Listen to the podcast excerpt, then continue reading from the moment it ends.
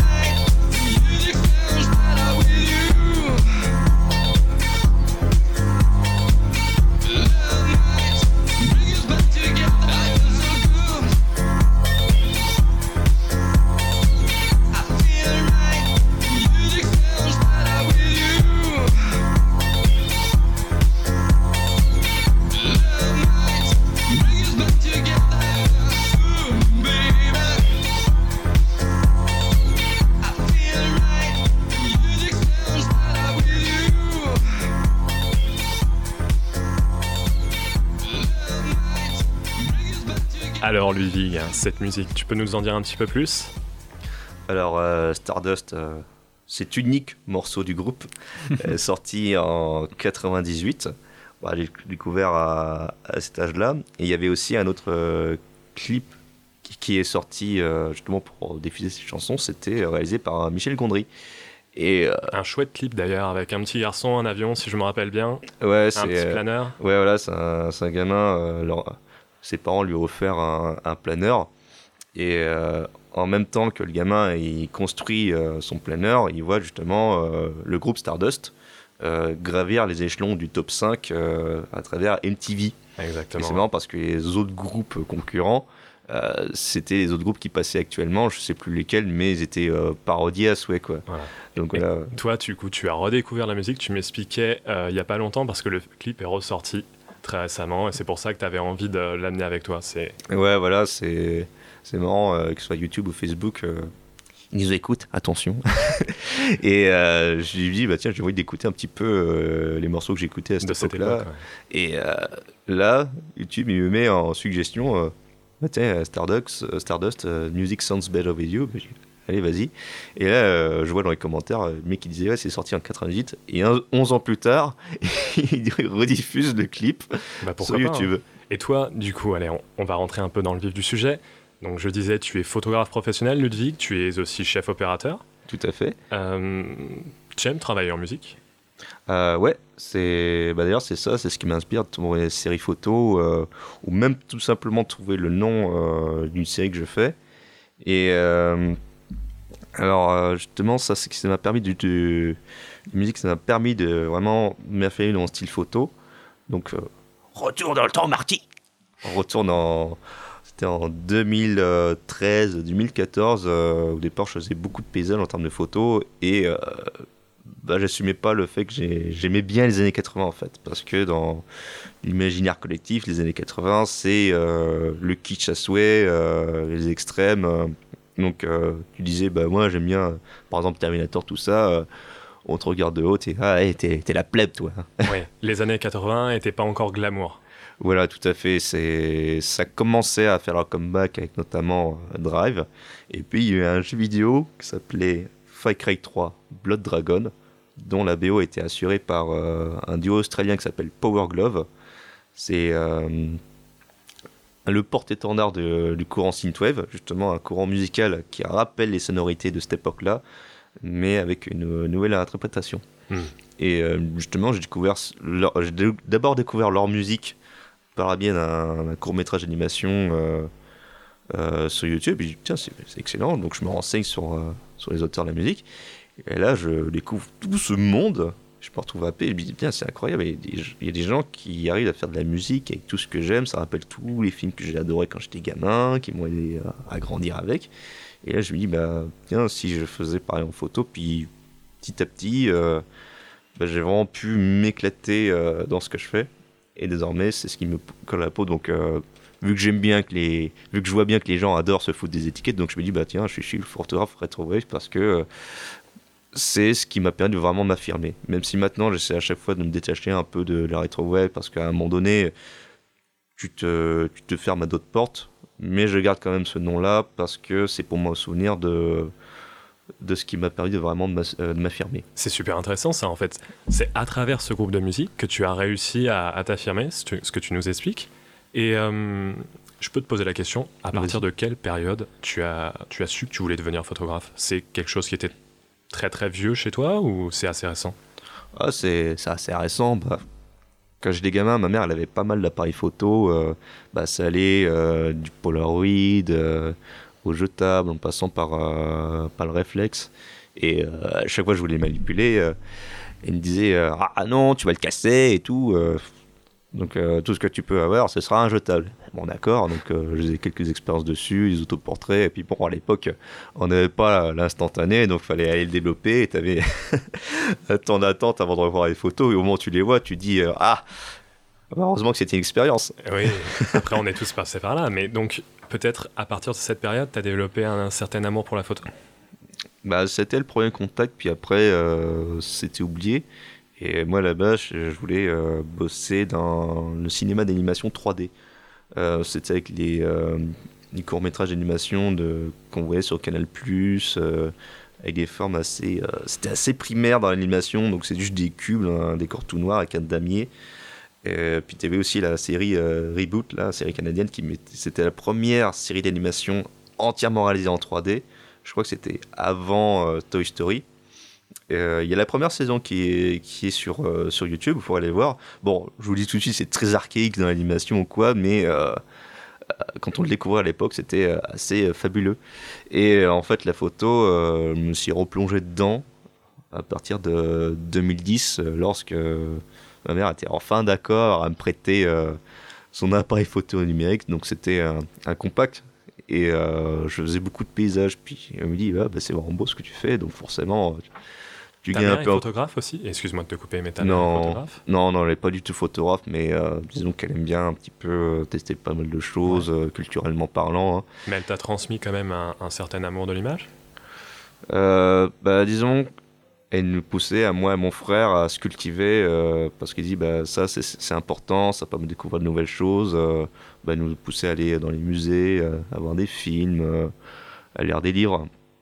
Ah, Donc Donc, ça, t'as euh, un bon bagage culturel. Donc voilà, je, je crois que je la remercie jamais assez pour ça. Et, euh, et puis de 2010, je, voilà, je me suis dit, je vais me mettre un peu à la, à la photo, faire davantage de paysages. Je faisais pas de portrait parce que j'étais très timide. Et euh, donc j'ai pas, ensuite, j'ai pas pu aller dans une école de 3D parce que c'était euh, au-delà de mes moyens. Donc j'avais, je voulais aller à, à, à licence cinéma Paul Valéry mais ils m'ont refusé, donc euh, je suis allé en LEA parce que mes parents me disaient euh, ah bah tiens, euh, métier de traducteur, ça, ça rapportera de l'argent. Donc forcément, euh, Plus trop aujourd'hui, oui. T'as Bah. sûr que t'es choisi la bonne branche. bah surtout, j'ai une petite dédicace à un ami qui lui a fait le master traducteur. euh, il y va euh, dès le premier cours, euh, l'enseignant a dit bah métier de traducteur c'est bouché. Après, je te rassure, on a eu la même chose en cinéma, hein, dans, tous les, dans tous les domaines aujourd'hui. Mais Ouais. euh, est-ce que tu te rappelles d'une. On va continuer sur ton parcours. Tu te rappelles de la première photo que- ou, qui t'a permis de t'affirmer en tant que photographe où tu t'es dit là, ça y est Alors, euh, je pourrais dire celle qui m'a permis de vraiment affirmer mon style, où je me suis dit, bah ça y est, ça c'est moi, c'est mon identité. Euh, C'était un- une photo qui s'appelle euh, euh, 1984, The Future, 1984, le futur. Je vous remercie, accent anglais. Et au départ, c'était, je voulais faire une photo avec un modèle, mais avec la pulsion créative, tu dis non, faut que ce soit ici et maintenant. Et donc, je, c'est devenu un autoportrait. Et euh, en fait, c'était moi qu'on voit de dos, je suis à peine retourné. Et dans le fond, tu as un, un décor qui rappelle euh, Tron, tout ce qui est. euh, c'est modèle 3D en fait, mais en version euh, euh, wireframe.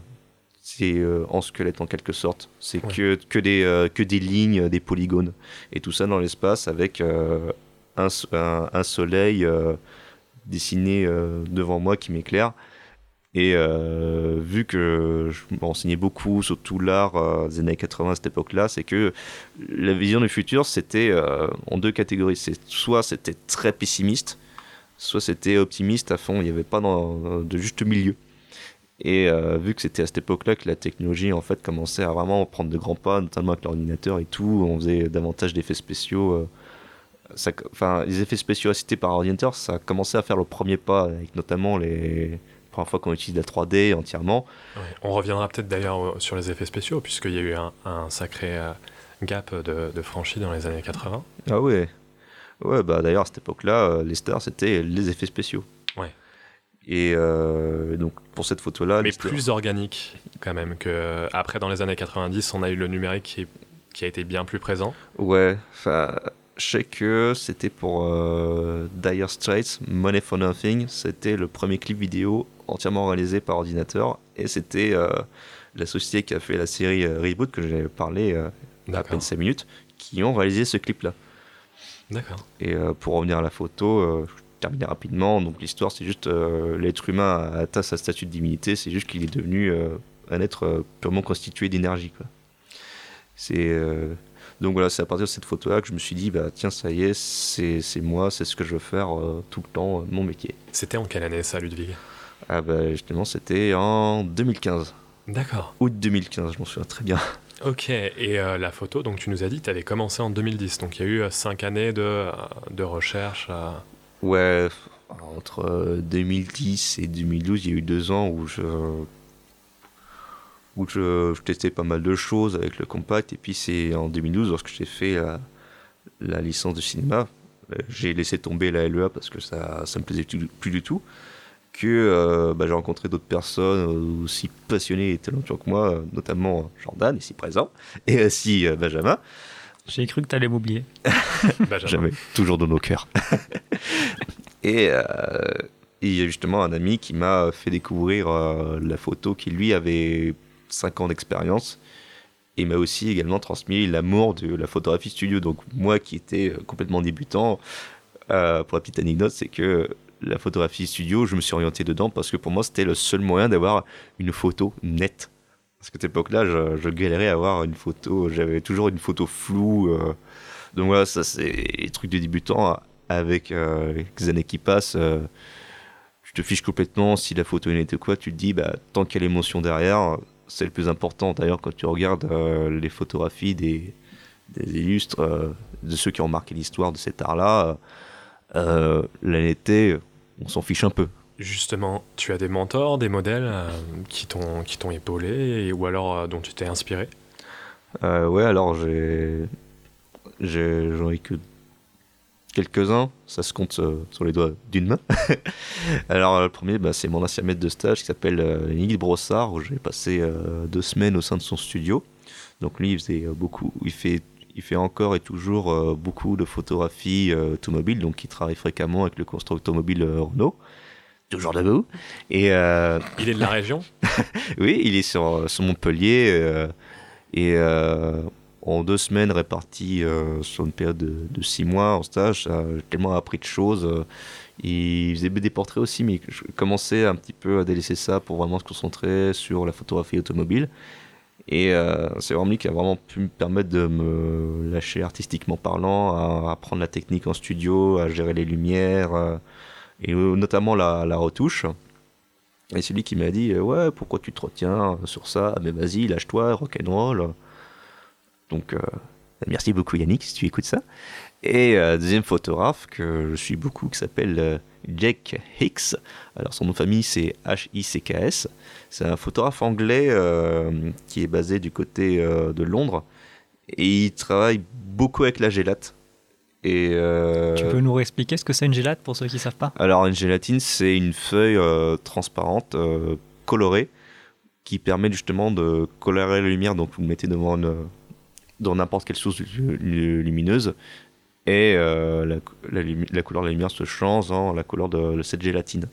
Donc c'est ce qu'on utilise pour, euh, par exemple pour les scènes de théâtre, pour créer telle ambiance, euh, ou même dans le cinéma. Et bah là en photo, c'est que je crois, si ma mémoire est bonne, c'était justement popularisé fin 70, début 80.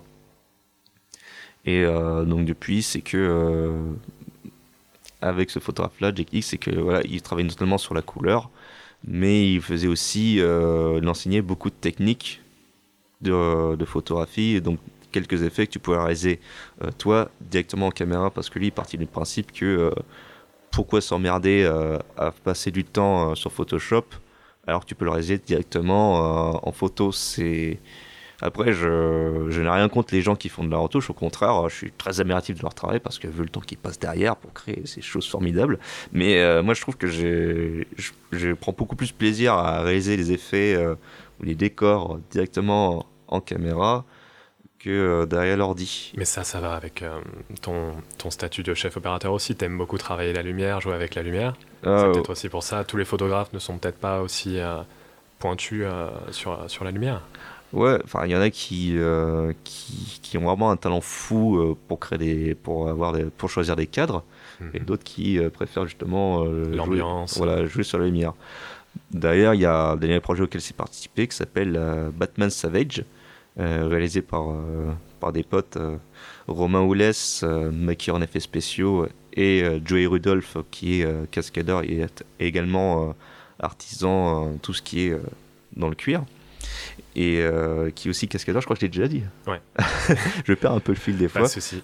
Et, C'est des euh, Montpelliérains Ouais, des Montpelliérains. Et euh, sur- ce projet-là, bah, j'avais réalisé les photographies promotionnelles.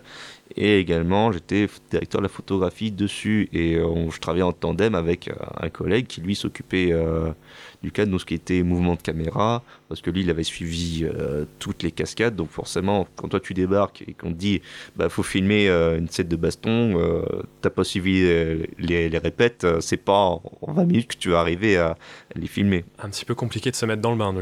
Ouais, voilà, donc c'est pour ça, faut bien communiquer, c'est de faire la part des choses en disant, bon, toi tu fais le cadre, moi je fais les lumières. Et justement, c'est que pour ce projet-là, la narration devait se passer à travers la lumière. Euh, pour une volonté de vraiment diffuser euh, le projet euh, à l'international avec un minimum de dialogue. Et ça, je trouvais super intéressant parce que justement, tu joues avec test d'éclairage, les couleurs notamment, pour véhiculer ses idées. Et il y a déjà un trailer qui est en ligne que vous pouvez voir sur, sur YouTube qui s'appelle Batman Savage. Et le premier épisode sera en ligne le 2 octobre, à l'occasion de la Batman Day qui est déjà passé, mais aussi au prochain film euh, Joker qui sortira. D'accord, super. Et ben on retient euh, Batman Savage. Mm. Peut-être qu'on va parler un petit peu plus de ta claque maintenant, Ludwig, puisque Allez. c'est une œuvre qui, euh, qui te suit au quotidien. Mm. Et euh, avant de discuter, on va écouter ton extrait claque. Et après, on en reparle. Vas-y, t'y pars. Le Terminator est programmé pour s'infiltrer et tuer, moitié homme, moitié machine. Son squelette est un mécanisme de combat hyper sophistiqué, mu par une chaîne de microprocesseurs, invulnérable et indestructible, mais entièrement recouvert de tissu humain. Chair, peau, sang, il fait partie du groupe des cyborgs et essaie de comprendre que le Terminator veut te tuer. Tu ne peux pas lui échapper. Il est programmé pour ça.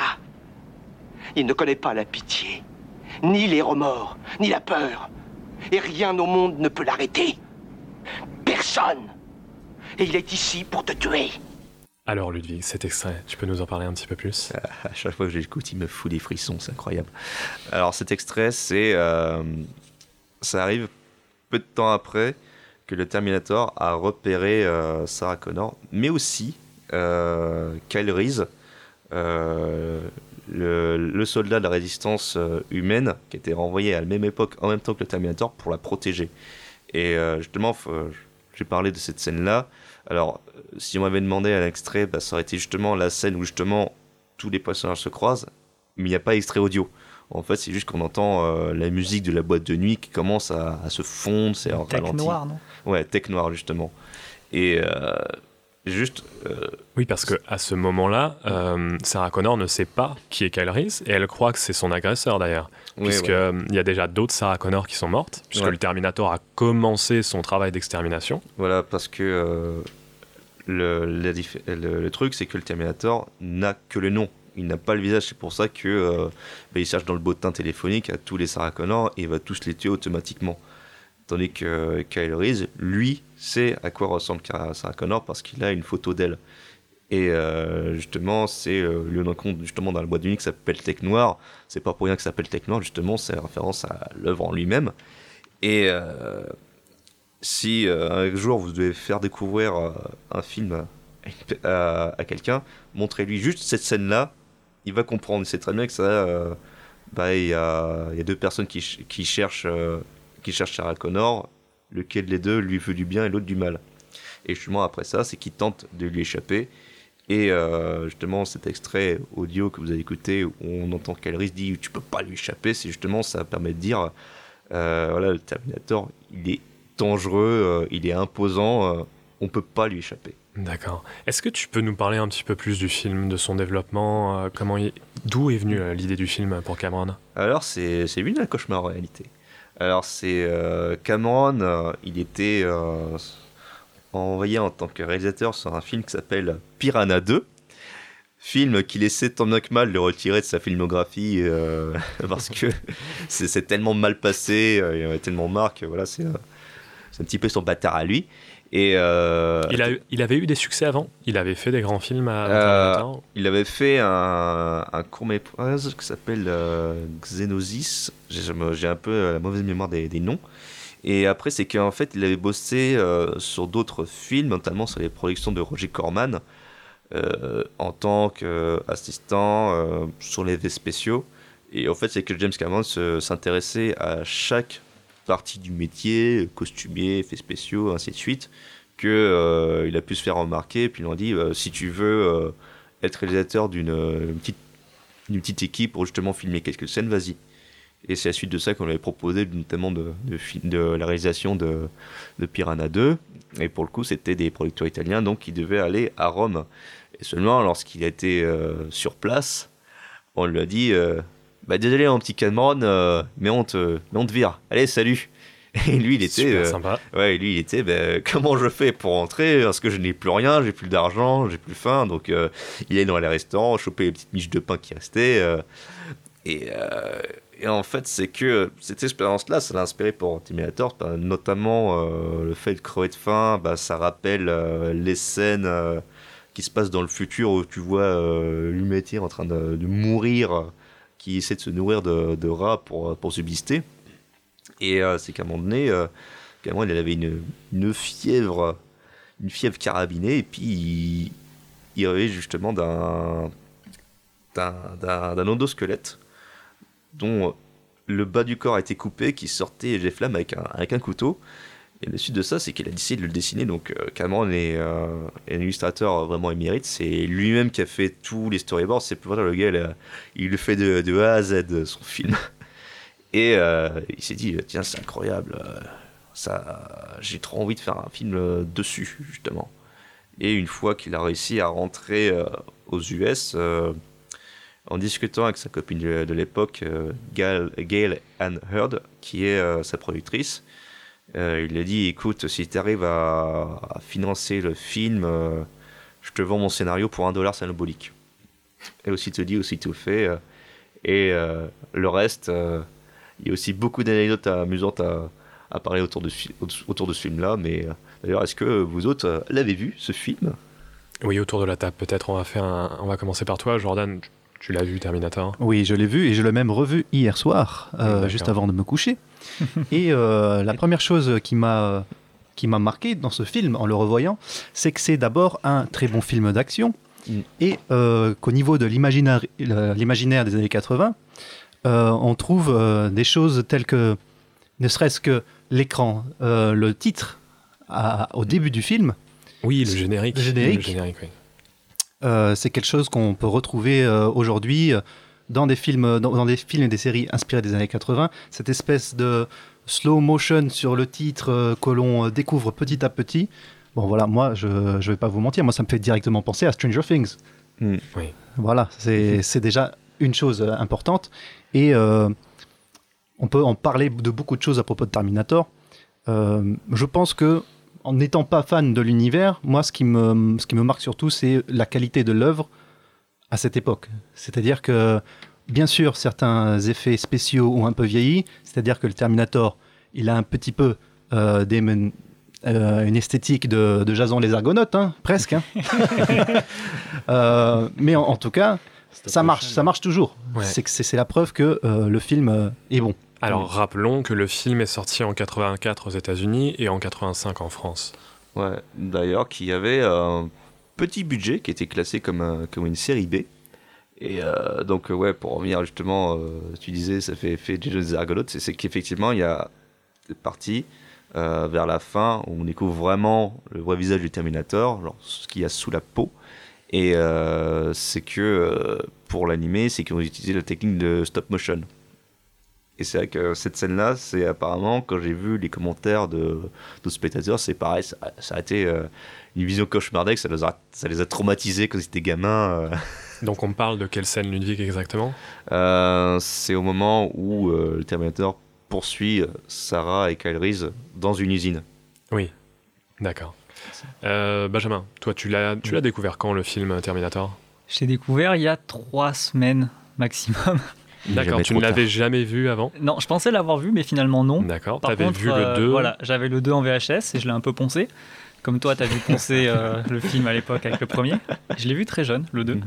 Mais non, le premier, j'étais certain de l'avoir vu. Et en fait, quand je l'ai regardé, du coup, il y a 2-3 semaines environ, pour, euh, justement pour me mettre à jour, je me suis rendu compte que non. Et euh, ce qui m'a ce qui m'a frappé dans ce film, c'est que oui, du coup, malgré le, la vieillesse qu'il a maintenant, t'as dit 84 pour sa sortie, si je dis pas de bêtises, il est toujours aussi, euh, aussi potable aujourd'hui, à part deux trois effets visuels comme le- l'espèce de stop motion euh, Jason les Argonautes et euh, le et le, le mannequin pâte à modeler quand il se charcute l'œil et compagnie. Mais bon, on peut on peut pardonner ça parce que c'est un peu l'époque. Mais du coup, oui, c'est un bon film et même si pour moi il est moins bon que le 2, ça reste quand même un film qui a posé les bases de cet univers-là et on s'en rend compte tout de suite. Il se passe pas grand-chose, c'est juste euh, un gentil qui veut sauver euh, une demoiselle en détresse qui est poursuivi par un méchant, si on résume à la base de la base. Oui. Mais derrière, il y a tout un univers, il y a tout un, un contexte qu'on nous balance et que euh, James Cameron, si je dis pas de bêtises, ouais, a, su, euh, a su, euh, a su, euh, Exploiter par la a suite. su exploiter par la suite, surtout dans le 2 où là, ça va beaucoup plus loin et qui aussi le 2 visuellement est beaucoup mieux. Ouais, il est très iconique quand même, le Terminator 1. Il y a énormément de scènes qu'on Oui. retient. euh, qu'on retient. Et, euh, et comme tu dis, euh, à la base, ça aurait pu être un standalone, mais euh, il s'inscrit très bien en premier épisode d'une saga, surtout avec le 2. On parlera peut-être des autres Mm. opus euh, un, peu, un peu par la suite, mais euh, je pense qu'on a tous été marqués par le 2 autour de cette table. Oui. Euh, Nicolas, toi, le Terminator 1 Alors, euh, j'allais justement euh, parler un peu du 2 parce que euh, justement, comme Benjamin, je fais partie de ceux qui ont vu le 2 bien, bien avant le 1. Et j'ai tellement été marqué par le 2 que d'ailleurs, c'est tout simplement mon film, le film de science-fiction que je préfère. Et donc, quand j'ai découvert le 1, je me suis aperçu que effectivement, le, le film, le Terminator 1 est une super introduction à l'univers mais quand même, j'ai gardé cette idée dans ma tête que le 2, bizarrement, se suffit à lui-même. C'est-à-dire c'est que le 1 m'a pas apporté beaucoup, beaucoup plus, si ce n'est le fait de voir Schwarzenegger en méchant. Ouais. Et il me semble que c'était la première fois que je voyais Schwarzenegger en méchant, je trouvais ça très, très intéressant. Mais au niveau visuel, euh, donc ce film qui s'inscrit totalement dans les années 80 et le 2 beaucoup plus dans les années 90, même si c'est le début des années 90, je l'ai- trouvé vraiment très très bon. Par contre, effectivement, les effets stop motion à la, fin du film, j'ai réussi, à être touché par ça parce que euh, parce que bah, y a une esthétique, il y a une lumière, il y a tout ça, mais, la stop motion en elle-même, euh, j'ai du mal. J'ai eu du mal à, ne pas en sortir en fait. Benjamin?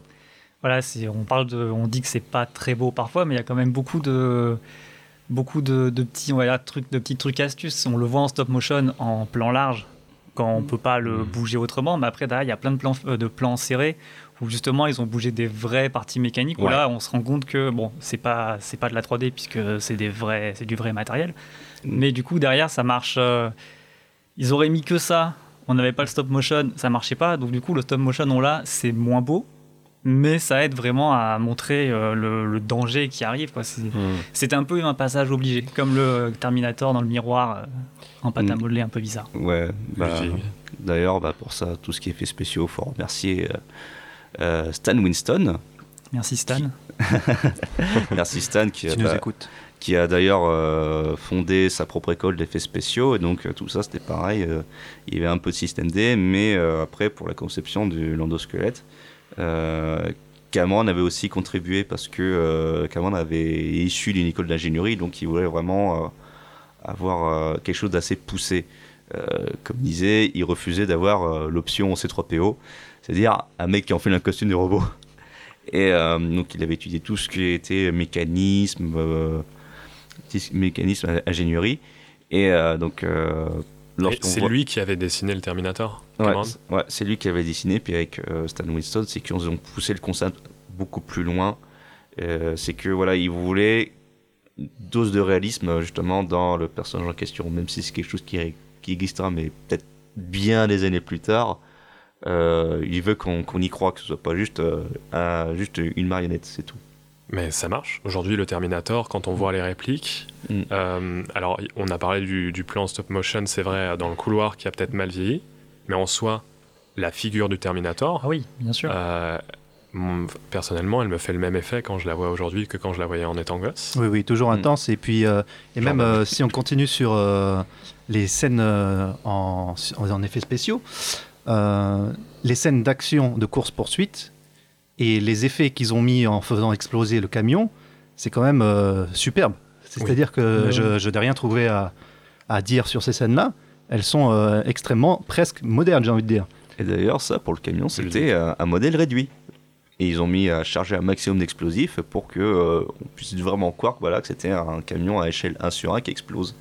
Donc c'est euh, beaucoup de belles trouvailles. Puis aussi euh, la dernière scène où, euh, par exemple, le Terminator est écrasé par une pression hydraulique, où on voit justement son œil euh, euh, Scintiller, ouais, scintiller. Euh, pour la fumée, euh, j'en sais que dans les commentaires audio, ils disaient bah en fait c'est que euh, on avait pris euh, des cigarettes et on n'arrêtait pas de souffler. J'allais faire une blague là-dessus, mais finalement, c'est ça. Ouais, c'est tout à fait ça. Donc euh, voilà, c'est euh, c'est euh, voilà pourquoi s'emmerder à faire des gros trucs que finalement c'est c'est des Ouais, trucs c'est- assez simples. Plus c'est- si c'est simple, ça marche, c'est ça qui est efficace. Quoi. Après, on dit il y a un plan ou deux qui n'ont pas marché, mais comme disait Jordan, euh, le film en lui-même tient la route encore aujourd'hui, tiendra cette la scène route du encore dans des commissariat. Nicolas, ouais. Cette scène du commissariat, elle est géniale. Ah oui. Mm. Elle est géniale avec cette idée vraiment de. En fait, on est en sécurité nulle part. Et, euh, et là, ça. pour le coup, la figure du Terminator, ouais, elle, est, elle est frappante. Quoi. Mm. Il est là le, pour le venir. film est très très bien rythmé. Je Oui. trouve le film très très bien rythmé. Aujourd'hui, il y a des films. euh, on va peut-être parler un tout petit peu de Blade Runner, mais Blade Runner, euh, il a un rythme très très lent, assez dur aujourd'hui. Le premier Euh, ou le deuxième Le premier. Premier. Blade, euh, Blade- Blade Runner est un peu lent. euh, Terminator est très bien rythmé. Moi, quand je l'ai revu, donc c'était la troisième fois, je me suis pas ennuyé une seule minute. Mm. Il, est, euh, il est vraiment excellent. On va peut-être revenir aussi sur euh, la musique. Oui, la musique de Brad ouais. D'ailleurs, ça aussi c'est euh, le générique, hein. Ouais, c'est bah, d'ailleurs la musique c'est en elle-même euh, un des pans des années 80 parce que c'était euh, la musique au synthé, au synthé. Typique euh, de l'époque, ce n'est plus la musique orchestrale, c'est euh, bah tiens on va faire la musique électronique. Puis Brad Fiedel il s'est dit bah, bah, j'ai toujours pensé la musique comme le thème comme un battement de cœur mécanique. et ça marche bien. Ouais, c'est super efficace, c'est pour dire euh, j'ai en sonnerie de téléphone, euh, fan jusqu'au bout. Un peu stressant comme sonnerie quand même. Ouais, ouais, mais au Et moins ça encore, te dit. il l'a pas en réveil. Là, C'est quand sa mère l'appelle en fait. oh merde! D'accord. Et euh, on, a- on parle de la musique, on parle de l'audio. euh, toi, VF ou VO Alors, euh, quand j'étais gamin, la plupart des films que j'adore, bah, j'ai découvert en VF. Et euh, ce n'est pas pour cracher sur les adorateurs de la, VO, hein, mais c'est euh, juste qu'à à cette époque-là, durant les années 80-90, c'était vraiment l'âge d'or du doublage parce qu'ils prenaient vraiment le temps de travailler euh, tout ce qui était interprétation des comédiens. Ils avaient aussi le visuel aussi. Et euh, contrairement là aujourd'hui où ça a changé, notamment avec le piratage, c'est que eux maintenant ils n'ont plus que les mouvements labiales. Et ils ont très peu d'informations, donc après pour tout ce que vraiment se mettre dans la peau de comédien dans lequel ils doublent, c'est un peu plus compliqué, mais euh, ils ont beaucoup moins le temps aussi. Hmm. oui, il y a ça aussi. Après, euh, Contrainte c'est- de temps parce que les sorties, comme, euh, comme on le disait, il est sorti en 85 le film en France alors qu'il est sorti en 84 aux États-Unis. Ouais, voilà. Euh, bon, après, il y a toujours des très bons euh, boulots qui sont faits au niveau de la VF en France, mais euh, c'est vrai qu'à l'époque, sur un film comme Terminator, qui n'était pas euh, forcément un grand grand film, ils ont pris le temps. Après, il a eu son succès. Hein, Oui. on, on va pas se le cacher. Ouais, d'ailleurs, il a, il a eu un petit succès d'estime, mais c'est par le biais justement des, euh, des vidéoclubs qu'il a pu euh, vraiment euh, euh, atteindre un plus gros statut, statut culte. D'accord. Avant la sortie du 2. hein. Voilà, avant la D'accord, sortie parce de que le 2 a été un succès Ah oui. phénoménal. Voilà, d'ailleurs, le 2 qui, où c'était un gros défi pareil pour Cameron parce qu'il avait, euh, certes, un budget énorme, mais il avait un, un temps pour réaliser euh, tout le projet euh, assez minime. Donc c'était mené à tambour battant. D'accord. Et euh, c'était euh, Terminator, c'était le film qui a euh, tué euh, le maquillage en effets spéciaux parce que notamment il usait, euh, il a utilisé les, euh, les effets spéciaux numériques, notamment pour le T1000. Mais euh, après voilà, je pense pas que, ça- que ce film-là ait vraiment tué le maquillage euh, à l'ancienne parce que euh, l'élément numérique, c'est pour le- uniquement pour le T1000. C'était Et- ça innova- inno- Et ça fonctionnait super bien encore aujourd'hui. hein. Et oui, c'est ça, même Schwarzy le dit lui-même, c'est quand on vient le voir, c'est pour Terminator 2, parce qu'il disait, bah, c'est un film qui tient toujours la route. C'est vrai. C'est vrai, c'est vrai. Ça a moins bien vieilli les effets visuels du 2 que par rapport au 1, justement. Ouais, Benjamin, tu trouves euh, Ouais, je trouve. D'accord. Peut-être euh, à cause du numérique? Euh, non, parce que maintenant on fait. Non, parce que justement maintenant il y en a, on fait beaucoup de numérique sur beaucoup de films et justement ça vieillit très vite. Mais là pour le pour le T1000, bon, c'est- parce que c'est pas un effet numérique qui est compliqué. On met des guillemets compliqués. Hein, c'est ça reste. euh, comment expliquer ça? Il faut juste avoir les re- des reflets sur une forme un peu. Sur une forme quelconque et c'est terminé. Il n'y a pas de travail euh, supplémentaire. On n'a pas essayé de faire un animal avec des poils qui se déplacent. Donc c'est pour ça que je dis que ça marche toujours parce que c'est pas c'est pas compliqué à faire. D'accord. Mais moi je pourrais. Euh, alors, je vais me permettre de vous poser une question à tous, les gars. Mhm. Euh, pour vous, du coup, Terminator, qu'on soit tous d'accord, est-ce que c'est un film qui est ancré dans les années 80 À 100%. Ouais, Jordan? Ah oui, moi je pense que de toute façon, euh, c'est une euh, figure euh, des films d'action, euh, comme à l'époque on avait eu aussi Stallone, hein, avec Rocky et Rambo, qui est totalement ancré dans les années 80, que ce soit par euh, le personnage post-apocalyptique. Il faut savoir que 1984, la date de sortie, c'est une euh, date euh, culte dans l'histoire de la littérature également, pour le livre d'Orwell. Oui, c'est vrai. Terminator s'en inspire. Pas trop, mais est quand même dans la même veine de, de, de narration, d'anticipation. C'est ça, avec un futur assez euh, cataclysmique, hein, si on peut le dire. Benjamin, pour toi, le film il est ancré dans les années 80 Totalement. Tellement qu'on en fait encore des références aujourd'hui dans pas mal d'œuvres où euh, on en parle aujourd'hui. Alors que l'émission, c'est justement l'imaginaire des années 80. Et c'est un des, c'est un des premiers euh, objets culturels qui m'est venu en tête. C'est pas ma claque, mais ça n'empêche pas que c'est une claque commune pour tout le monde et qu'il faut l'avoir vu. Donc regardez-le tout de suite. Nicolas, tu confirmes? Ah oui, oui, complètement. ouais. Ouais. C'est ces films qui se passent euh, de nuit avec un, tout, tout cet imaginaire, un background vraiment, euh, les costumes, les voitures de police des années 80, euh, pas d'image de synthèse, ouais, non, complètement. Ouais, La nuit de Cameron, d'ailleurs, on peut peut-être revenir là-dessus. Ludwig, tu veux dire quelques mots Parce qu'il y a vraiment une esthétique très particulière dans le 1 Oui. que j'ai pas retrouvé dans le 2. hein. Je, je trouve que le 1 a vraiment un, un côté très sombre. Ouais, parce que c'est bah, tourné majoritairement de nuit. Il y a aussi le bleu Cameron que qu'on trouve davantage plus présent dans, dans le 2. Donc un bleu acier euh, pour rappeler justement euh, euh, le Terminator. Mais c'est que dans le premier, c'est que en termes de la lumière, c'était beaucoup une lumière dure et euh, c'était un rendu métallique.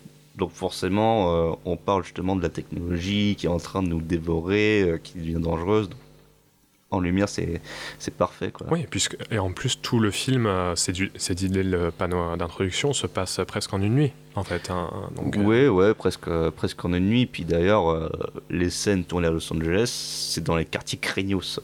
D'accord. Donc, euh, raison de plus. Ça a de- été tourné à Los Angeles même. Ouais, Los Angeles, et euh, il y a certaines parties de quartiers de résidentiel. je crois que dans certaines scènes, ils n'avaient même pas l'autorisation. Et il y a une scène à un moment donné où il y a justement le Terminator qui s'empare d'une voiture, il brise la vitre.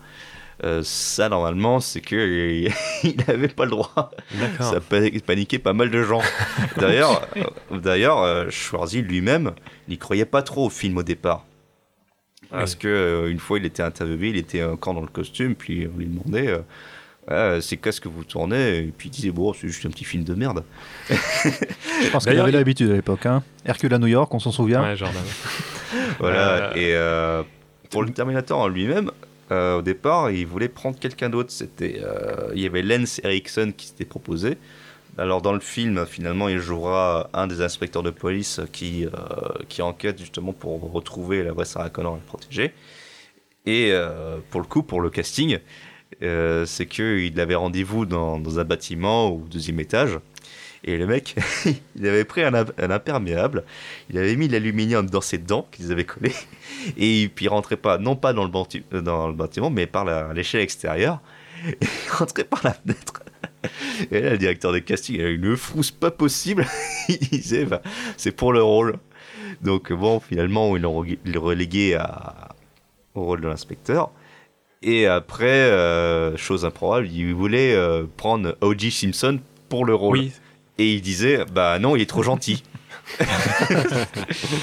Ouais. Comme quoi, il y a Schwarzenegger qui s'est trompé sur le film, et du coup Cameron aussi, qui s'est Voilà. trompé sur O.J. Simpson. Ouais, Schwarzenegger qui lui voulait incarner Kyle Reese, mais euh, euh, je, Cameron dit- bizarre. Voilà, Cameron lui en a décidé parce qu'il voyait sa carrure, elle était impressionnante. Il dit euh, non, euh, fais le Terminator. Donc c'était une grosse engueulade.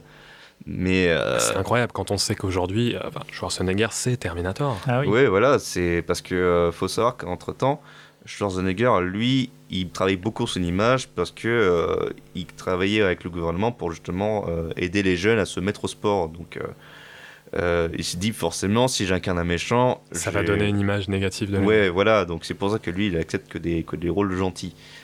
Et euh, Cameron lui dit Non, mais rassure-toi, c'est toi, c'est toi la star, euh, tu seras la tête d'affiche, mais si tu seras le méchant, crois-moi, tu vas crever l'écran. Et donc, euh, même si euh, l'agent de Schwarzy disait ah non, on n'y va pas, bah, il a fait. Et maintenant, on connaît le résultat- que ça a donné. Bah, D'ailleurs, sur l'affiche, c'est Schwarzy, même si c'est le méchant, euh, C'est vrai. c'est pas le héros. Et c'est un des plus grands méchants du cinéma américain.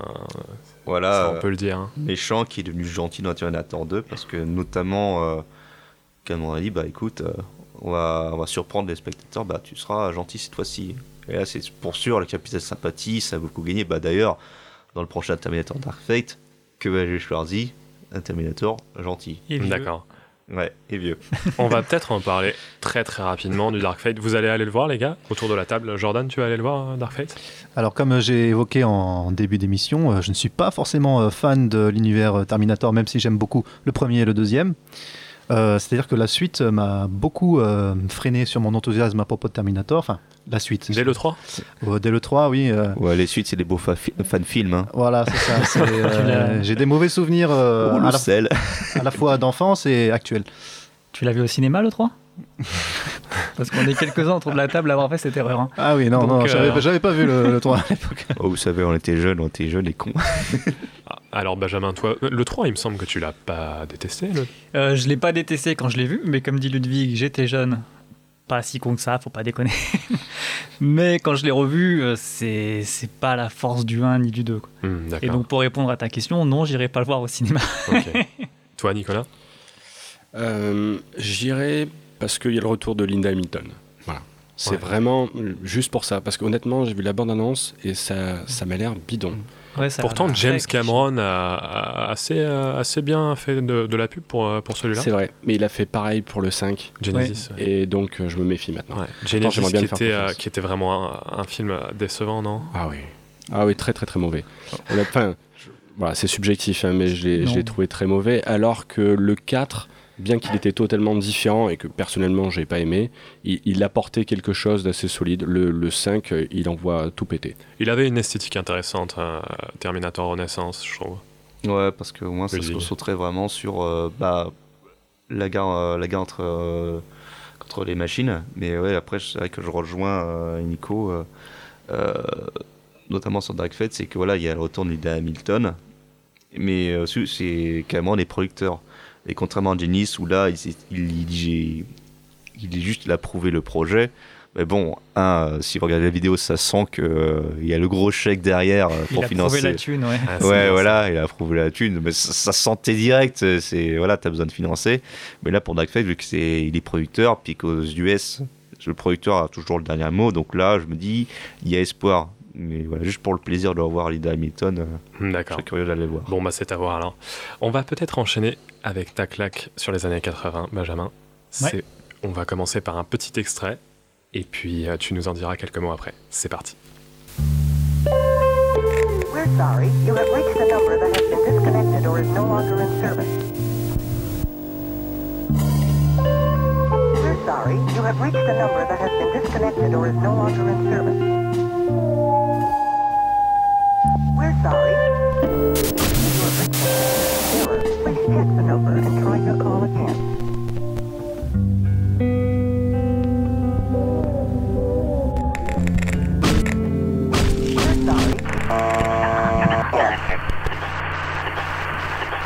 You have reached the wrong number.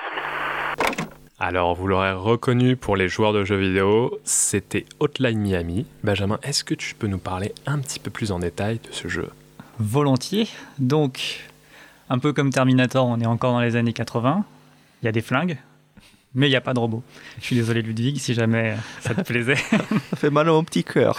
C'est pas grave, t'inquiète pas. Donc, euh, Hotline Miami, c'est un jeu qui a été créé par euh, Denaton Games et édité par Devolver Digital. Donc là, c'était un, un extrait de la bande-annonce du 2, mais dans ma claque, euh, je mets les deux ensemble parce que j'ai joué au 2, euh, au 1 et au 2 à intervalles très très réduits. Donc c'est pour ça que je mets l'œuvre en entier et pas seulement le premier.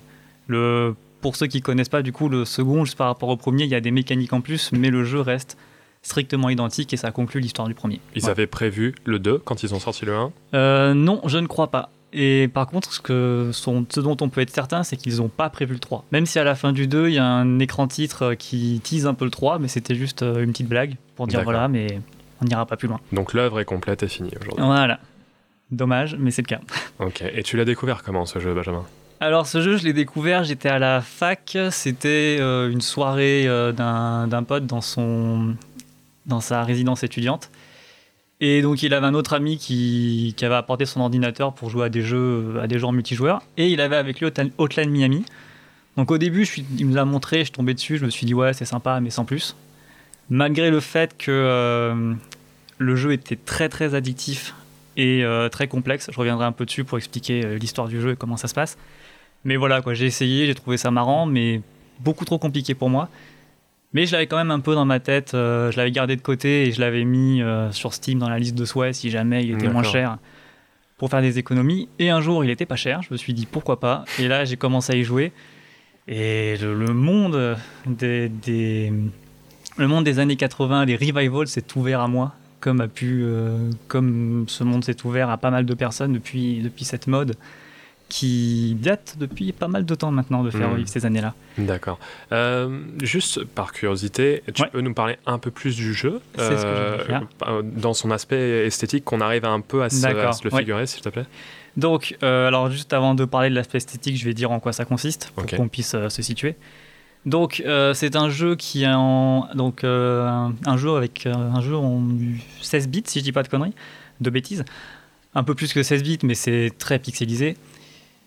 Donc c'est un jeu du- avec une vue du dessus et le but du jeu c'est euh, d'aller tuer des mafias russes dans des bâtiments euh, divers et variés. Donc on commence, on est appelé dans ces bâtiments, il faut tuer tout le monde et repartir. C'est un shoot 'em up du coup? Euh, ou- On peut le... je sais pas si on peut le caractériser comme ça parce que je pense que j'ai un petit doute, mais c'est euh, clavier souris, on contrôle le personnage, on le bouge avec la souris, on vise. D'accord. On peut jouer à la manette aussi, mais normalement c'est censé jouer comme ça. Donc c'est un die and retry. Donc dès qu'on meurt une fois dans le niveau, on recommence du début. Donc des fois ça peut être très très très long, d'où la complexité du jeu. Avec de la difficulté qui change ou... Euh, la, difficulté, euh, la difficulté change par rapport au niveau dans lesquels on est. Les premiers sont assez simples parce que c'est très petit, il y a peu d'ennemis. Par contre les suivants, Mais le, principe du die and Le il n'y a pas de pénalisation euh, quand on meurt, bah, la pénalisation c'est que tu recommences. Hmm. quand même. Voilà. Mais après oui, c'est le, le concept ne change pas. C'est très coloré, j'ai vu hein, les- Oui, sur les c'est images. ça. C'est bah, c'est très coloré, des couleurs assez euh, bleu, violet, rouge, pour, euh, bah, pour rappeler un peu ce revival qu'on peut avoir et qui rappelle aussi les photos de Ludwig ici présentes dans ses débuts, où il y a pas mal de, de néons un peu dans ces couleurs-là. Des couleurs que j'apprécie tout particulièrement.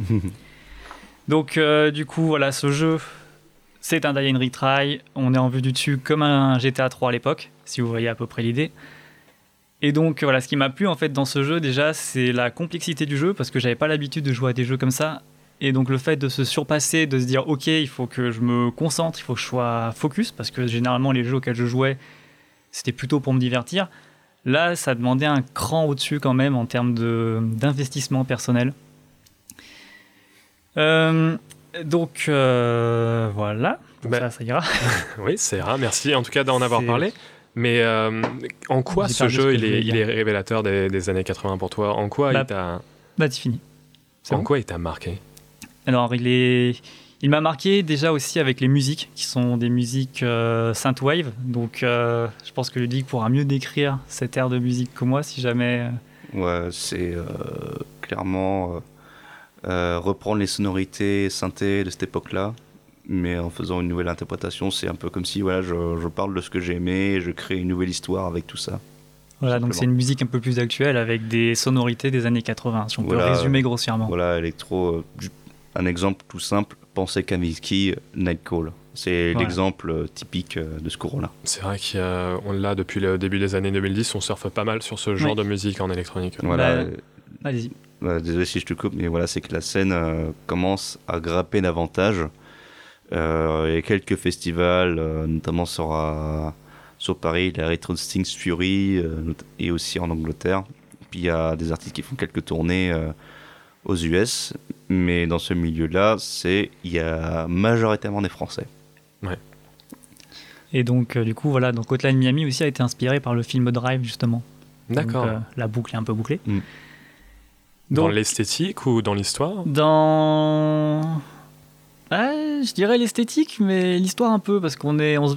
on se balade de bâtiment en bâtiment, mais on, a, on est juste dans les bâtiments, on arrive en voiture, et comme Drive, c'est aussi un chauffeur qui se balade euh, à droite à gauche. Oui, pour, et puis euh, tu te bats contre des mafieux. euh, Voilà aussi, oui, et puis dans le jeu, on se bat contre des mafieux, contre des mafieux russes, donc pour euh, guerre froide, tout ça, les Mm. années 80.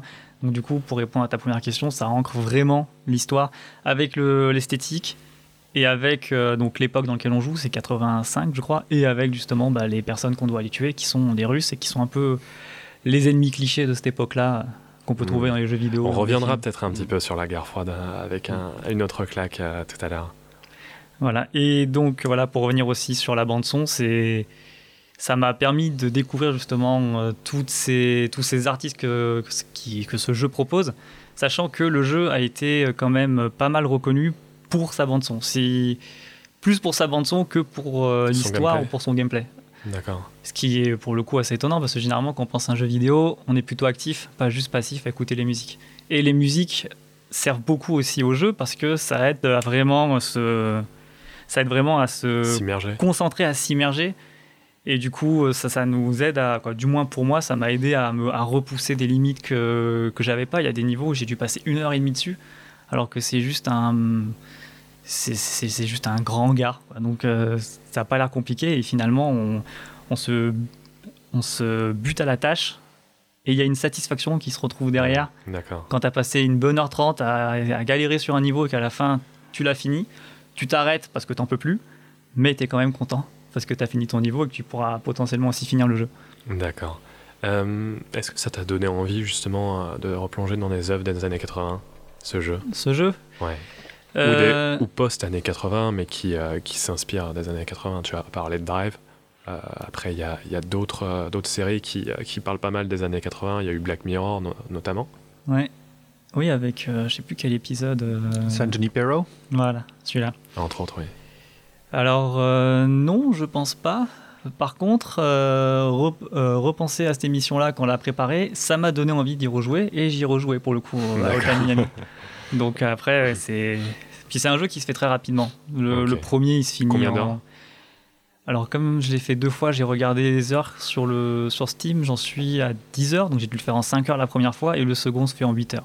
Après, c'est une bonne durée de, jeu, de, de vie pour, euh, pour un jeu Ah de- oui. du genre euh, 5, 5 à 8 heures. euh. Bah si ça dépend en fait, si on est bon, ça se fait vite. Si on est comme moi, ça se fait un peu plus lentement. D'accord. Donc tu nous le conseilles à tous. Euh, je vais faire un rapide tour de table. Est-ce qu'il y en a d'autres qui ont joué au jeu?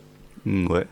Ouais, Ah. Ludwig Ouais, Tu peux nous en parler Ton expérience, c'était très euh, euh, 80s pour toi ou? Ouais, ouais, c'était euh, pas dans le sens kitsch, mais c'était vraiment. euh, bah, Ah non, c'est pas kitsch du tout, c'est ça qui est bien. ouais, ouais, c'est c'est que c'est beaucoup plus euh, c'est beaucoup plus sérieux, et puis ça te mettait vraiment dans la scène, bah, bah nature à gage en fait, Hmm. qui euh, doit justement euh, éliminer ces mafieux russes avec les, les moyens du bord. Et c'est vrai que dans le gameplay, c'est euh, du and retry. C'est euh, voilà, faut, faut que tu viennes bon, guide good, comme disent euh, les gamers. C'est euh, c'est pas un jeu qui va te prendre par la main, c'est euh, t'apprends euh, en échouant. Mais c'est comme les jeux auxquels on jouait quand on était jeune en fait. Quand Oui, voilà, c'est ça, hein. Il y avait que des die and retry à l'époque. Voilà, et puis quand tu vois maintenant qu'aujourd'hui, si tu veux débloquer certaines parties, tu es obligé de, de, de payer, de payer euh, enfin, voilà. Les achats intégrés. Voilà. On, Où win. on va, on éviter de se lancer dans, ce- euh, dans ce débat. Mais bon, pour revenir en Jolim, c'est que ouais, c'est qu'il avait vraiment une atmosphère, qu'effectivement, on se souvient plus ce jeu-là par la musique que par son histoire, et même le jeu se permettait de briser le quatrième mur. Genre Mm. en disant, voilà, est-ce que tu aimes euh, vraiment blesser les gens? Et tu sais pas si ça s'adresse au personnage ou si c'est à toi en tant que joueur. Parce qu'il faut savoir que le personnage, du coup, comme il est un peu fou, donc euh, il voit d'autres personnes lui parler qui sont pas vraiment présentes. Donc du coup, comme les personnes lui parlent à lui directement, donc nous parlent à nous. Et donc pour rebondir sur ce que dit Ludwig, quand il dit donc voilà est-ce qu'on aime euh, faire souffrir des gens donc le jeu nous pose la question et donc euh, dans la mécanique de jeu une fois qu'on a tué tout le monde il faut qu'on revienne à la voiture dès le début pour repartir et du coup on voit en fait toutes ces victimes qu'on a faites et on est alors on a la satisfaction d'avoir terminé notre travail parce qu'on joue pas le gentil donc euh, travail qui est pas non plus le meilleur travail du monde. Mais derrière on voit tout ce qu'on a fait on se dit ouais c'est c'est un peu borderline quoi. Et puis même avec les graphismes des années pas des années 80 mais des graphismes assez pixel art la violence se distingue très très facilement. D'accord. c'est pas juste une tache rouge pour faire du sang c'est on peut des taches des bouts de cerveau etc Et euh, d'ailleurs, euh, dès lors que tu as fini euh, ta mission, justement, que tu dois revenir dans la voiture, c'est qu'il y a toujours la même musique, une musique un peu pesante, un, peu, un peu comme si tu te ravais d'un- d'une gueule de bois ou genre d'une prise de drogue euh, ou genre d'un d'un gros rêve. Et là, tu te rends compte, euh, ah ouais, effectivement, tu as fait tout ça et tout ce que tu peux faire, bah, c'est repartir. Simplement. voilà Jordan, Nicolas, vous avez vu un petit peu des images du jeu ou... Oui, oui, bien sûr. euh, Jordan.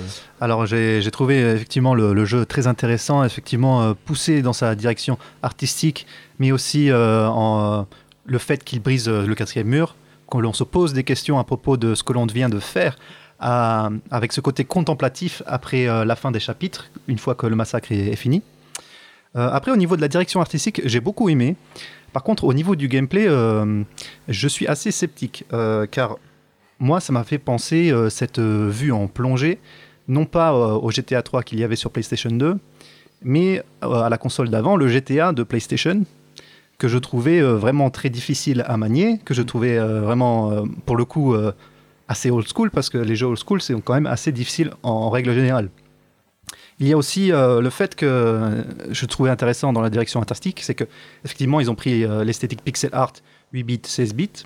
Par contre, euh, les consoles de l'époque, ils ne pouvaient pas afficher autant de couleurs aussi flashy, Mm, aussi ouais. saturées, et ce qui donne effectivement un effet à la fois rétro, mais à la fois moderne, bon, que j'ai trouvé du plus bel effet. Mais ça n'empêche pas que euh, en jouant sur les contrastes, j'ai eu un, un blocage comme une bouillie de pixels qui, qui arrivait, euh, enfin qui, qui m'arrivait. euh, Ah, c'est sûr trop d'effets en fait. Trop, trop d'effets. faut apprécier Faut apprécier, mais effectivement, be- beaucoup de gens aiment. Donc moi, je pense forcément que c'est intentionnel. Hmm. C'est vrai qu'aujourd'hui, il y a beaucoup de jeux vidéo qui sortent avec cette esthétique rétro, mais avec des effets euh, de lumière et de particules qui sont très très très travaillés. Hmm. C'est très à la mode ça. Oui, oui, oui.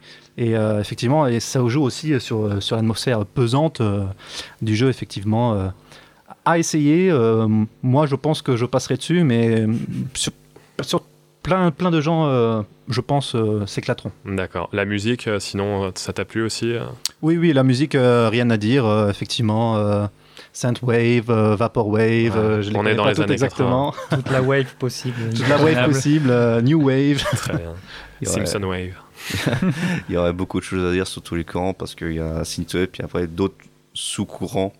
Il y a un site français qui a, qui a parlé justement de ça, ça s'appelle euh, Synthsperia, euh, que pour trouver sur, sur internet. Ils ont fait un dossier très complet où ils parlent justement de chaque courant, bah, qu'est-ce que ça veut dire, les sonorités et, et les origines.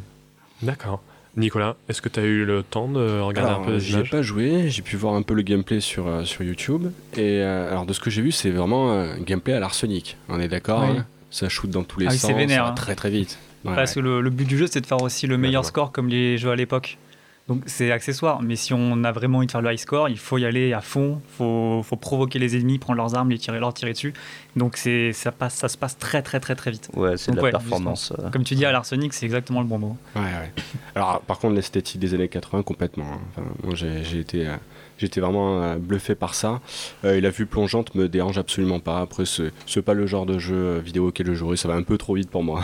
D'accord.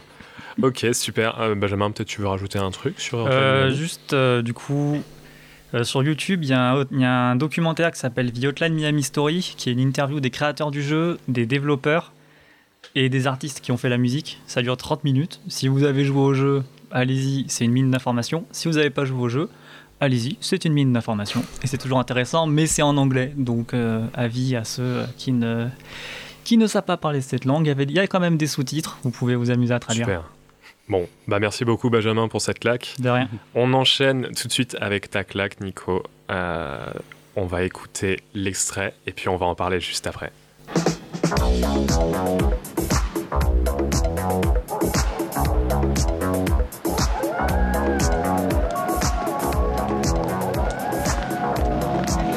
It's only a movie. It's not funny. You were scared, weren't you? Wasn't that scared. You were scared. Alors Nicolas, dis-nous en plus un petit peu sur ce qu'on vient d'entendre, Euh, un chef-d'œuvre, déjà. sans concession autour de la table je pense. Ouais, un vrai chef-d'œuvre musical. Mais euh, donc ma claque, voilà, c'est c'est vraiment ce, ce clip qui. On va préciser Thriller pour ceux qui n'auraient pas reconnu. Voilà, ouais, le, le clip De Michael donc, Jackson. de Michael Jackson, réalisé par, par John Landis.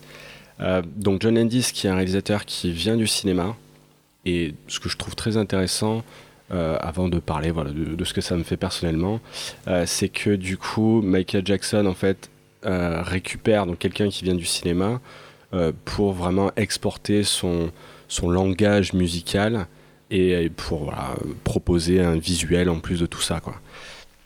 Et ce clip est vraiment exceptionnel sur, sur beaucoup de points. Alors moi c'est ma claque parce que euh, quand je pense à l'imaginaire des, années 80, je pense tout de suite à ce clip. Euh, Il y a, y cet hyper euh, contraste que je retrouve en fait dans beaucoup d'œuvres des années 80, euh, surtout les œuvres de science-fiction fantastique. Et du coup, là vraiment c'est poussé à l'extrême dans le clip. Et donc euh, pour, pour, ce qui, pour euh, faire éclore en fait un maximum d'imaginaire, c'est vraiment génial. Et donc là, c'est merveilleusement bien réalisé. Et puis cette mise en abîme euh, des deux trois premières minutes que je trouve absolument géniale. Oui, parce qu'on va peut-être le rappeler, euh, le, le clip se commence en fait, c'est un film, c'est Michael Jackson et sa petite amie qui sont au cinéma qui regardent un film. Et dans ce film, il y a Michael Jackson qui joue. Ouais, exactement. Et peut-être même que c'est pas juste Michael Jackson qui joue. J'ai vraiment l'impression euh, qu'on retrouve l'ambiguïté de Michael Jackson. Euh, C'est-à-dire euh, quelqu'un qui, euh, bah voilà, quand on regarde des interviews de lui, c'est quelqu'un de qui a l'air très gentil, Très timide aussi. très très timide. Bon, on pense tout de suite au syndrome de, de Peter Pan. Est-ce que voilà, est-ce que c'est pas non plus juste un grand enfant? Mais en plus de ça, les- voilà, tout son tout son univers qui peut être parfois un peu trash, un peu dark. Et ben du coup voilà, il y a cette ambivalence là et on la retrouve complètement dans le clip et dans la mise en abîme où au tout départ il se retrouve euh, donc du coup dans un, on est dans, un film et, euh, donc la, copine de Michael Jackson euh, euh, qui d'ailleurs Michael Jackson euh, enfin le personnage de Michael Jackson dans ce film, dans cette mise en abîme, c'est dur à expliquer, euh, va la demander en mariage. Elle, elle répond à la positive et du coup, euh, on commence vraiment avec un, un ton, un genre un petit peu euh, mélo, romantique et en fait tout de suite, euh, tout de suite, on comprend qu'il a quelque chose d'assez terrible à lui dire. Et là, on passe dans, dans le, dans le genre euh, horreur. Et, alors, voilà. et puis après, Et on sort du film. Dans, dans cette espèce de loup-garou. Ouais. Ouais. Il se Et, transforme.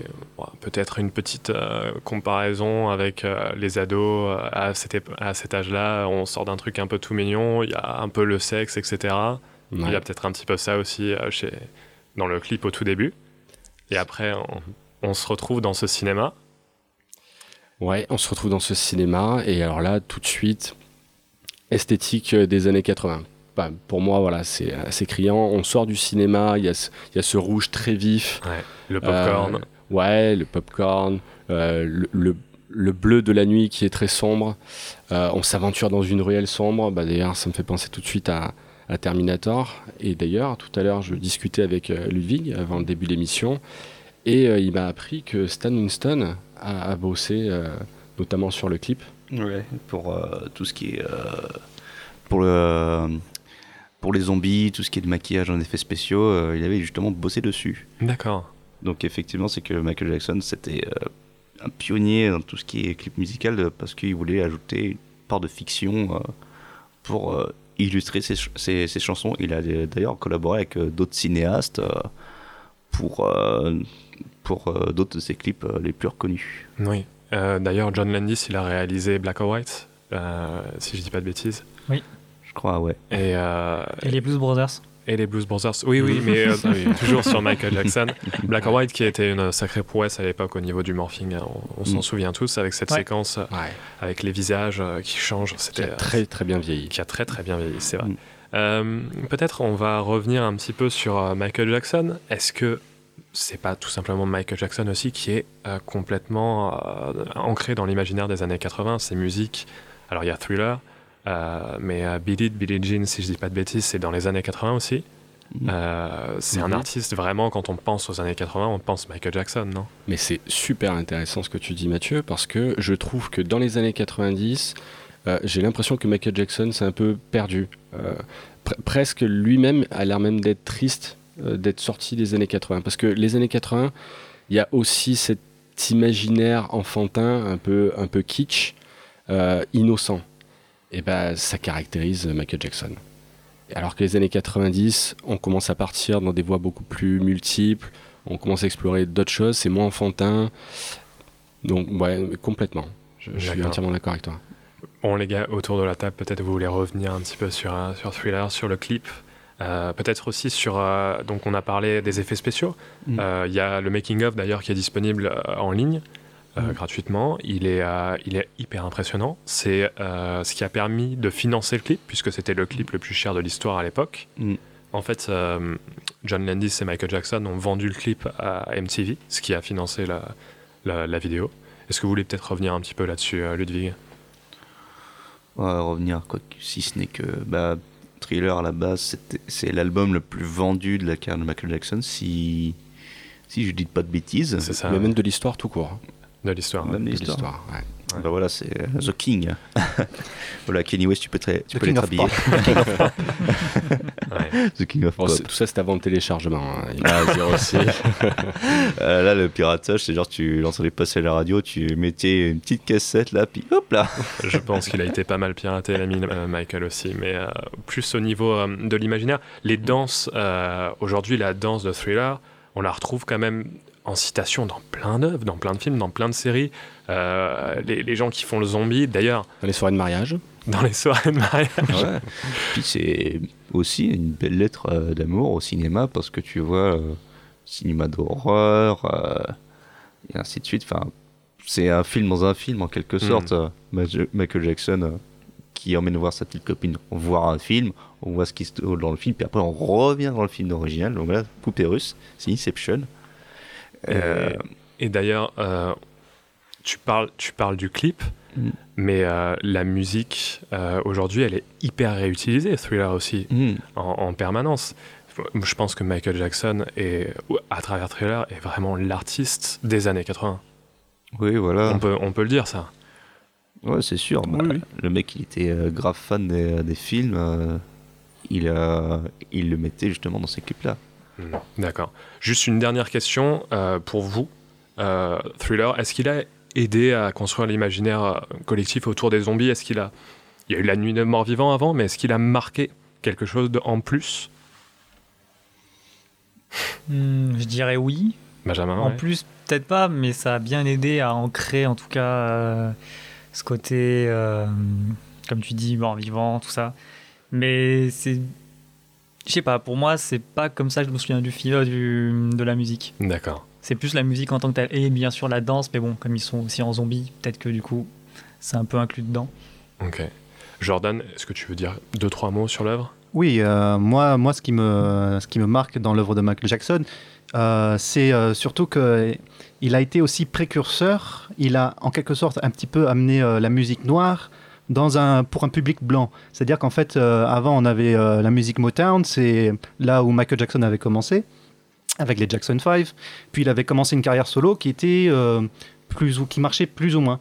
C'est ensuite quand il a connu son producteur Quincy Jones qu'il a qu'il a voulu vraiment révolutionner la musique et toucher tous les publics. Et en fait, MTV, ce qui est très intéressant avec MTV et l'arrivée de Thriller sur MTV, c'est que MTV, avant, c'était plus euh, une musique qui passait euh, de la musique rock, et donc plus euh, de la musique blanche, même si effectivement le rock and roll à l'époque, c'était plus de la musique noire, mais qui avait été repris par les blancs. Et c'était aussi la fin des années 70, c'était le punk, c'était toute cette musique, c'était Bruce Springsteen. Et avant, il ne voulait pas passer du Michael Jackson sur MTV. Avant le clip Thriller, qui a vraiment été en quelque sorte l'album en lui-même euh, révolutionnaire, puisque aussi Michael Jackson euh, fait une musique rock, rock and roll avec Van Halen, c'était Beat It. Oui. Euh, Thriller qui est un mélange dance et à la fois jazz et à la fois soul. Et on passe sur du R&B pur avec Billie Jean et plus des valses populaires un, un peu blanches avec les duos qu'il avait eu avec Paul McCartney par exemple. C'est vrai qu'il a touché à tout, en fait, Michael Jackson, au niveau musical. hein. En, Ouais. si, en si peu de temps. Effectivement. Excuse-moi, je t'ai coupé. Bon, on va peut-être conclure sur euh, Thriller en disant que c'est c'est les années 80 pures et dures. Et euh, ça- aujourd'hui, euh, ça n'a pas pris une ride. Pas du Ouais, tout. Ça n'a pas pris une ride, peut-être aussi parce qu'il y a euh, très peu, il y a- il n'y a, pas d'effets spéciaux en images de synthèse notamment, et que le- le- les maquillages euh, des zombies euh, aujourd'hui sont encore impressionnants. C'est vrai. Même Michael Jackson, la, figurine, il y a des figurines pop là qui sont disponibles de lui euh, un peu partout, mais je veux dire, c'est vraiment son image, elle est ancrée, elle est hyper bien réussie. C'est les espèces de prothèses qu'il a dû porter. En plus, il a, il posait ça pendant des heures. Il a, il a dû Ouais. subir quand même euh, des sacrées transformations. Ça se voit dans le making of, mais c'est assez impressionnant le sacrifice de l'artiste. Et le, le costume de cuir rouge, euh, tout le monde a rêvé de l'avoir celui-là. Ouais. Surtout pour les maquillages, c'est euh, séance de 3 heures minimum. Ouais. Et là, là, il me semble que c'était 5 heures pour, euh, pour la pause, euh, pour le loup-garou. Enfin bref. On va continuer et terminer sur ta claque, euh, Jordan. Let's go, on y va. C'est un extrait qui est devenu culte pour les fans de cette série. On y va. Allez. I want to hear it. Not right now. Yes, now, Dusty Bun. Susie Pooh, this is urgent. Yes, yes, you're saving the world. I heard you the first time, but Ged is also saving Earthsea, and he's about to confront the shadows. So this is Susie signing off. Wait, wait, wait. Okay, okay. Turn around. Look at what you see in her face. The mirror of your Make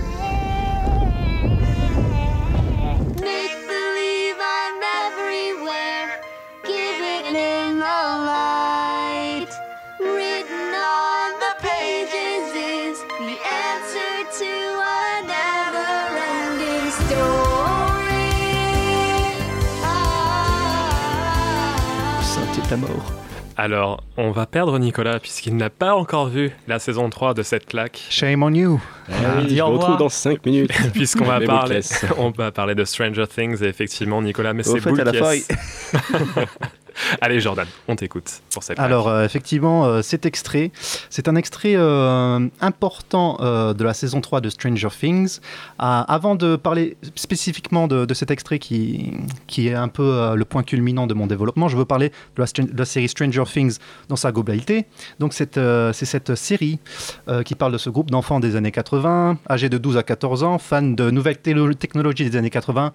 On parle euh, ici d'oscilloscope, euh, d'ondes radio et pas du tout de téléphone portable évidemment de radio cassette. de radiocassette, fin de Donjons et Dragons, et euh, un jour, ils ont euh, un de leurs amis qui est happé par... euh, qui est happé hors de, de leur, de leur village, du, du milieu des États-Unis. Il disparaît. Il disparaît dans un monde qui s'appelle le monde à l'envers, l'Upside Down. À partir de là, euh, beaucoup de so- choses euh, inspirées euh, d'un monde horrifique fantaisiste va arriver dans, dans ce monde de so- cette société américaine, dans cette petite ville de Hawkins, Indiana. Donc effectivement, c'est une œuvre nostalgique inspirée par les films d'aventure avec enfants que l'on avait dans les années 80. On pense aux Goonies, on pense aux films de Spielberg, on pense par exemple à E.T. Bref, l'intérêt, c'est qu'à travers un format de série moderne qu'on peut avoir sur Netflix, euh, et donc une œuvre bien plus longue en, en termes de visionnage, c'est beaucoup d'heures de visionnage, on va mélanger ces différents symboles, euh, aspects des années 80, en prenant, en prenant le temps de digérer la nostalgie. Par exemple, un film qui est sorti euh, très récemment et qui jouait un petit peu sur la même corde, c'était Ready Player One de Steve- Steven Spielberg. C'est vrai. C'était un film de deux heures. Et bon, de la référence, on en a eu, mais c'était plus du name dropping qu'autre chose. C'est-à-dire que euh, c'était fait exprès, c'était intentionnel, mais euh, c'était beaucoup à digérer en l'espace de deux heures. Oui, c'était un petit peu le, le principe du film. Et c'était plus euh, centré sur les années 80, enfin, 80, début 90 aussi, beaucoup. Oui. Alors que Stranger Things est vraiment euh, situé dans les années 80, puisque ça se passe dans les années 80. Oui. Euh, ce qui sera intéressant, cependant, dans cette saison, c'est que cette saison. La saison 3 Ouais, la saison 3 euh, s'ouvre et euh, s'expand euh, à un futur proche et annonce une saison 4. C'est-à-dire qu'on peut déjà anticiper ce que, ce que les, ce groupe d'enfants pourrait vivre euh, plus tard dans les saisons prochaines. Tu parles par rapport aux événements historiques? aux événements historiques Mm, euh, et euh, Oui, puisque la série s'inscrit vraiment dans le contexte de la guerre froide. Voilà, Là, c'est pour ça. le coup, avec euh, les Surtout Russes, c'est cette vraiment saison 3, méchant. Oui, ouais, ouais. On a vraiment euh, l'aspect euh, guerre froide qui. Et donc, un, des- un intérêt de la série pour moi, c'est effectivement suivre ces enfants euh, que. Ils ont 12-14 ans durant la première saison et ils grandissent. Et on se doute effectivement qu'ils vont vivre des choses que les adolescents ont tous vécues, c'est-à-dire des histoires d'amour, euh, des doutes, euh, l'amitié, euh, tout ça, mais euh, à travers euh, d'une esthétique euh, des années 80. Oui, et puis sur un registre très fantastique. hein. Un registre très fantastique. on retrouve la musique un peu synthétique de John Carpenter, parce qu'effectivement, c'est une série euh, d'aventure, de découverte, mais c'est aussi une série horrifique, Stranger Things, il ne faut pas l'oublier. Et cette saison fait la part belle à, à un style de film horrifique, c'est le Body Snatchers. C'est-à-dire que le grand méchant de, de cette saison s'appelle le flagelleur mental et tu- une entité qui prend contrôle de- des différents corps et notamment euh, de l'entourage euh, des protagonistes. D'où le Body Snatcher. D'où le body snatcher. Donc, euh, effectivement, on suit les protagonistes qui sont nombreux à travers trois trames principales que, que j'ai pu noter. C'est-à-dire qu'on a une, une enquête policière et journalistique à la Blowout de Brian De Palma, un petit peu. Une aventure d'enfant, comme on en avait parlé, à travers un centre commercial cachant une base russe. et euh, peut-être euh, rébellion adolescente, euh, découverte émotionnelle, un petit peu plus à la Breakfast Club. euh, Autour du personnage de Nancy et de, et de Steve. euh, Steve, euh, ça c'est plutôt au centre commercial. Ouais. Et l'histoire d'amour, c'est plutôt Eleven et, et Mike, par exemple. D'accord, ok, parce qu'il y a aussi cette espèce de relation qu'entretient Steve avec sa collègue de travail. Oui, bien sûr. Oui, oui, euh, il y a beaucoup de choses qui se passent et ils ont en fait, essayé. à tous les niveaux, il y a des histoires d'amour, on regarde, puisque bon, on va peut-être pas parler de tout, mais tout, on va dire tous les niveaux, tous les âges ont leurs histoires d'amour, ont leur trame euh, un petit peu romantique. Oui, oui, oui. Et ça reste euh, une série qui est malgré tout moderne, même si elle s'inspire des années 80, puisque elle essaye de parler de thèmes euh, tels que l'homosexualité, euh, qui sont un petit peu en vogue en ce moment. C'est vrai. Euh, je vais quand même parler d'une scène qui est particulièrement marquante et qui a fait euh, choquer, euh, qui a choqué plusieurs personnes quand ils ont regardé le film. C'est ce passage où un, des protagonistes boit une bouteille de Coca-Cola. C'est le New Coke. C'était une boisson qui était sortie dans les années 80 aux États-Unis, qui n'était pas, qui n'était pas sortie en France, et euh, qu'ils ont ressorti à- grâce à la saison 3. D'accord. Mais euh, peu, de gens savent qu'en fait, cette série, bien que c'est censé se passer en Indiana, ça se passe en Géorgie. Et euh, la Géorgie, c'est la ville d'Atlanta, c'est la ville de Coca-Cola. Et donc Coca-Cola a aidé à financer la série et à rénover notamment le centre commercial. Pourquoi c'est important? Parce que je ne sors pas ces notes d'un tiroir comme ça. Pourquoi c'est important? Parce que je trouve que c'est assez représentatif de cette série, qui est avant tout une série de divertissement.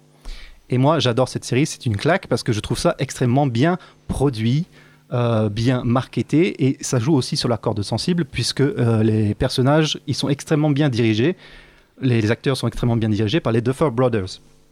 Euh, cet extrait que l'on a entendu avec Never Ending Story, ça rejoint un petit peu cet aspect extrêmement bien marketé. Pourquoi? Parce que moi, Never Ending Story, c'est une chanson qui vient du film éponyme, L'Histoire sans fin. Vous que- connaissiez autour de la table peut-être? Oui, oui. Oui, oui. C'est vrai que c'est, euh, c'est assez, une référence assez connue. Et euh, moi, ce film, je ne sais pas vous, mais euh, j'ai beaucoup, beaucoup de mal. Je trouve que ça a extrêmement vieilli.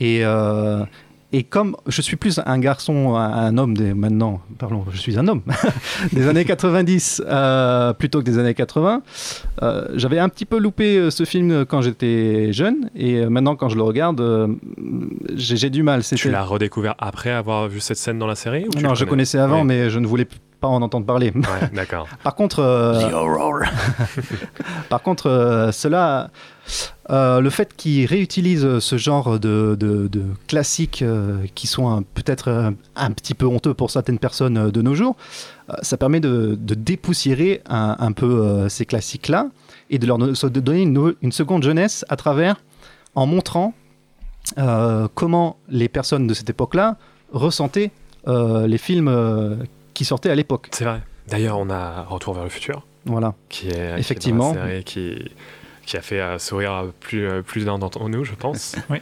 Euh, Peut-être euh, avant euh, que tu reviennes en, plus en détail sur la série, Jordan, je vais donner la parole à Benjamin.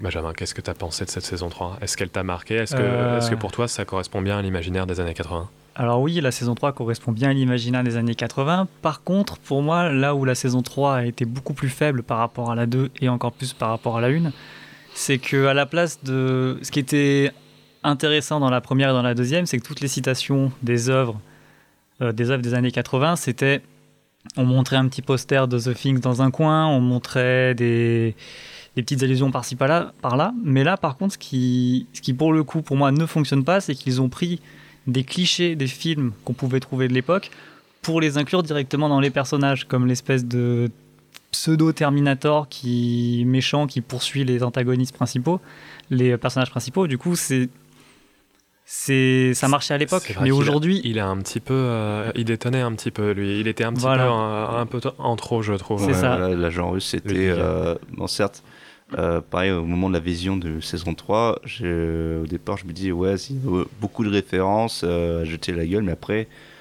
en y regardant de plus près, tu dis, bah, c'est dans le contexte de l'époque, Retour vers le futur, bah, forcément, c'est, Oui. ça se passe en 85, c'est l'année auquel il est sorti.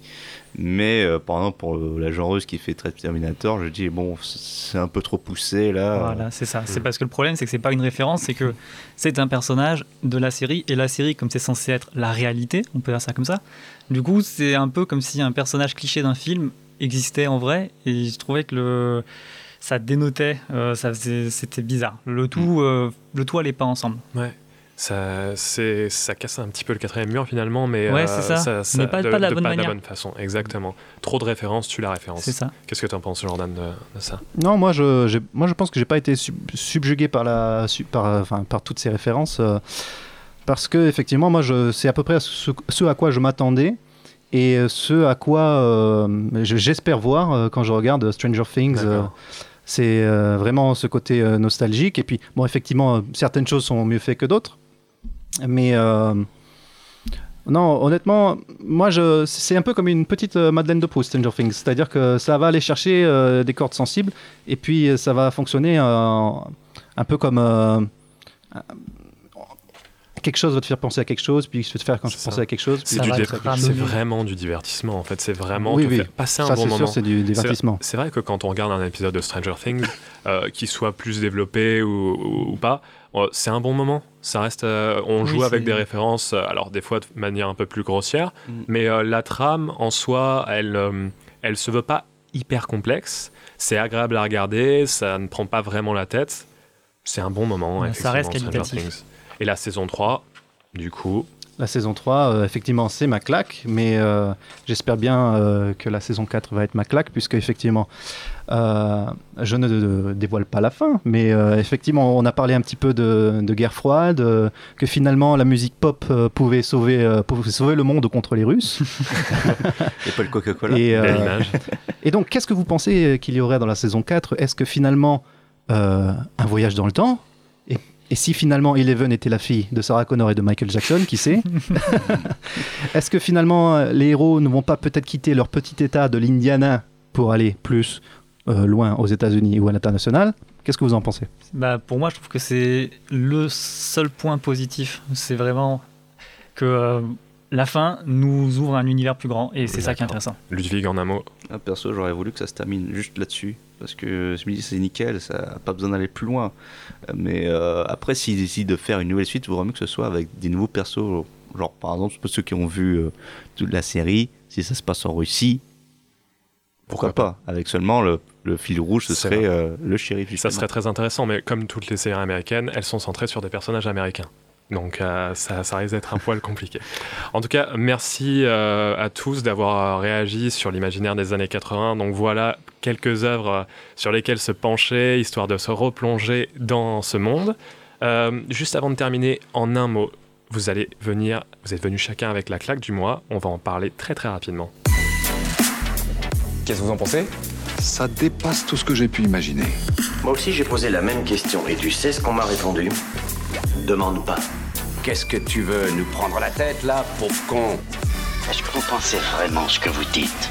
Ouais, non, je, je sais pas. Ouais, non, c'est con. Donc avant la claque du mois, je vais vous faire un petit claque ou pas claque. Je vais vous passer quelques œuvres, des titres d'œuvres des années 80 et vous allez me dire très rapidement si c'est pour vous des claques ou pas. Alors, retour vers le futur, claque ou pas claque? Claque, assurément. Claque? Clacounette Clacounette Jordan. Nicolas Ah, claque. Ludwig Ah, moi, j'aime quand ça claque. Très bien, claque. Euh, Shining, 1981. Claque ou pas claque Jordan? Claque, claque. C'est mon film préféré, donc forcément claque. Très bien. Nicolas? Claque. Euh, Ludwig vu l'impact que ça a eu, oui, claque. Ok. Même si on n'est pas fan. E.T., 1982. Jordan? Pas claque, désolé. Ah Benjamin? La même, pas claque. Nicolas? Claque. Ludwig? Ouais, mitigé, je dirais. Pas claque. Allez, MacGyver. Euh, claque pour euh, le générique. Claque Jordan. Euh, moi aussi, claque. Benjamin claque. Nicolas Pas claque. Ah, giga claque pour la coupe de cheveux et ce système, système D. Allez, Super Mario, 1985. Jordan claque. Ah, claque, claque, obligé. hein. Benjamin. Pas claque. Nicolas. Pas claque. Ludwig. Ah, la claque. Euh, SOS Fantôme, 84. Jordan. Ah, pas claque. Benjamin. Pour moi, claque du coup, quand même. Nicolas. Pas vu. Ludwig. La claque. La claque. Ok. Full Metal Jacket, 87. Jordan. Claque. Benjamin. Euh, je l'ai vu très tard, il est très bon, mais pas claque, malheureusement. Nicolas. Grosse claque. Ludwig. Énorme claque. Très bien. Indiana Jones, la saga. Jordan. Euh, ça dépend desquels. on va dire. euh, Allez, on va dire claque quand même, on- on sera gentil. Benjamin. J'ai vu que le 4 et j'ai honte, donc j'en parlerai pas plus. Oh my god. Oh my god. Dur. Euh, Nicolas. Euh, Jusqu'au 3. Et Ludwig. Pareil, jusqu'au 3. Je te raconterai le 4 si tu veux. Allez. Euh, Dallas. Ton univers Jordan. impitoyable. J'étais obligé, tu m'as lancé. Ouais. Euh, Dallas, je n'ai pas vu. J'ai- Voilà, effectivement, euh, aucune rediffusion. euh, bon, voilà. Donc pas claque. Je ne sais pas. Moi non plus, Benjamin. jamais regardé. Nicolas. J'ai j'ai dû voir un ou deux épisodes sur un malentendu. euh, pas claque. Ludwig. T'as perdu un pari Euh, ah, Ça fait partie des années 80, mais c'est vrai, faut vraiment s'y accrocher. Hmm. Pas une claque pour moi. Qui veut la peau de Roger Rabbit? Ah, claque. Pas vu. Oh my god. Pas claque. Pas claque, Nicolas. Ah si, grosse claque, gros progrès dans l'animation, Mm. euh, tout en temps réel. Carrément. Blade Runner. Blade Runner, claque. Claque, forcément. Claque pour, euh, pour l'ambiance et le visuel. Et claque et petite dédicace pour les gens qui se disent fans de Blade Runner. Regardez le film en entier, c'est pas la peine de mettre euh, des références à Blade Runner sans avoir vu le film. Merci. C'est vrai que c'est un film qui est devenu un petit peu à la mode. voilà, un petit peu de sel. Allez, euh, j'en ai deux pour finir. Die Hard, Euh, Piège de cristal. claque, claque. Je l'ai pas vu. je Nicolas, que Grosse vu. claque. Oh la claque, mais oui. Ouais, ouais, ouais, ok. Et euh, la musique de Madonna, Like a Virgin. Allez, claque ou pas claque? Ah, je suis fan euh, de la musique de, de Madonna, de Michael Jackson. euh, C'est la claque. C'est La claque pour Jordan. Ah, on va dire claque aussi quand même, c'est Madonna. Nicolas. De quoi on parle? The Queen of Pop.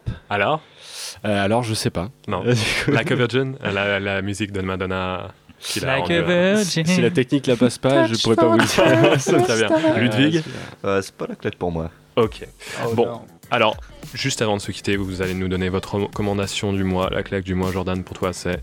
Alors, bah, la claque du mois, c'est euh, pour moi un film qui est sorti en août. C'est Once Upon a Time in Hollywood de Quentin Tarantino. Alors, euh, encore une œuvre euh, nostalgique, on peut dire, puisque cette fois, c'est plus la décennie années 60. Et en fait, je crois que je suis plus fan des années 60-70 que années 80.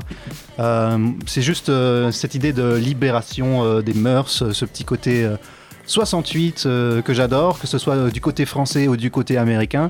Et euh, le film narre cette fameuse histoire horrible de l'assassinat de l'actrice Sharon Tate à la Tarantino. C'est-à-dire que c'est un film, une œuvre nostalgique, historique, reprodu- reproduction historique à la Tarantino. Et pour moi, ça a été même, je crois, mon film préféré de Quentin Tarantino, et de loin, pour l'ambiance qu'il donne et euh, sa représentation des années 60. Je te rejoins. Euh, ça aurait pu être ma claque du mois, effectivement. J'ai adoré le film et j'ai trouvé euh, effectivement que c'était mon Tarantino préféré avec euh, Reservoir Dogs. La même.